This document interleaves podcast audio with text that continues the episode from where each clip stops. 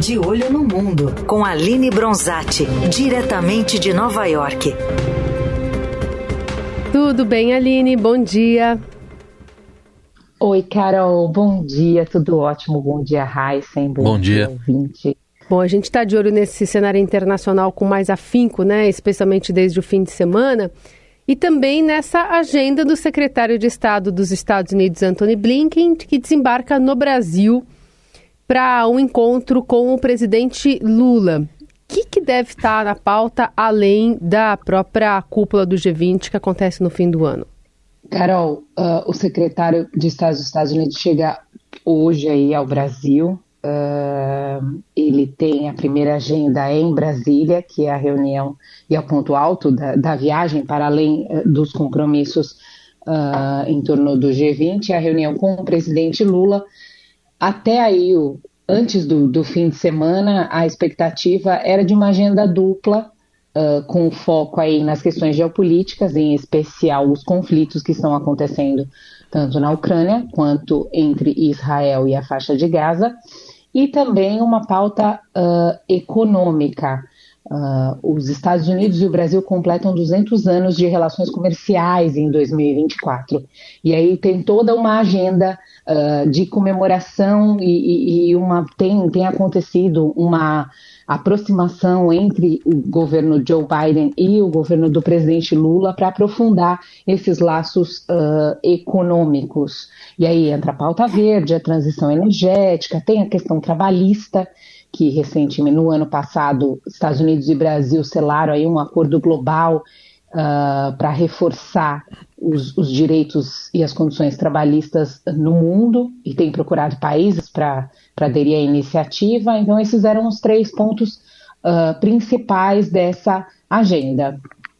No entanto, após o último o fim de semana, em que o presidente Lula se manifestou sobre a situação do conflito em Gaza, é, a questão geopolítica tende a ganhar um pouco mais de espaço nessa conversa. Essa é a expectativa, Carol.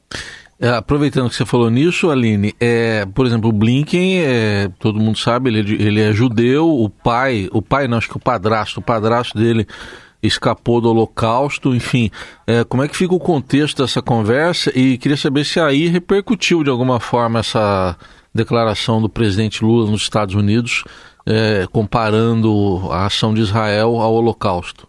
Ai, sim, sim, realmente o contexto fica super uh, sensível. Uh, até na semana passada, é, o, o, Departamento de Estado dos Estados Unidos realizou um, um briefing aí com jornalistas para falar dessa viagem do Blinken, e a mensagem principal era exatamente. Uh, esse além do, desse contexto familiar que você pontuou bem, o trabalho que o Blinken e o governo Biden têm feito uh, uh, em relação ao conflito. Até o, o, um, um, secretário americano destacou que Blinken tem trabalhado incansavelmente para tentar encontrar um caminho que inclua o cessar-fogo ali na região. Então, as falas do presidente Lula no fim de semana deixam aí é, essa situação mais sensível. Na ocasião, a mensagem foi de que o Brasil tem sido ativo na procura uh, uh, pela paz, em, tentar encontrar um caminho para acabar com o conflito e ter uma solução de longo prazo.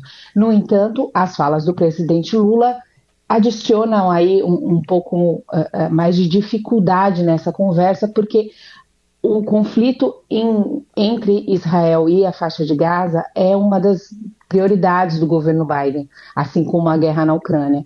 E o, o governo Biden tem atuado junto a Israel, que é um, é um parceiro de longa data. Então, isso fica mais sensível, uh, uh, isso repercutiu em Washington e deve estar tá aí no centro da conversa entre o secretário Blinken e o presidente Lula, que acontece amanhã, a reunião que acontece amanhã.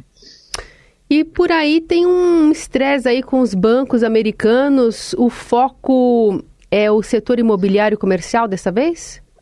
É, Carol, como disse um analista, uh, novo ano, novo problema. Dessa vez o, o, home office trouxe aí um conforto para os profissionais. É, é, uma nova relação na, das empresas, mas para o setor imobiliário comercial, em especial nos Estados Unidos, se tornou um grande problema, com os prédios uh, e os escritórios mais vazios, uh, os donos uh, desses edifícios têm enfrentado aí problemas financeiros e aí dificuldades para honrarem seus empréstimos. Esses empréstimos foram feitos na, na época em que os Estados Unidos tinha juros zero, então era outro patamar e agora eles começam a vencer, tem uma grande quantidade de empréstimos que vai vencer nesse e no próximo ano.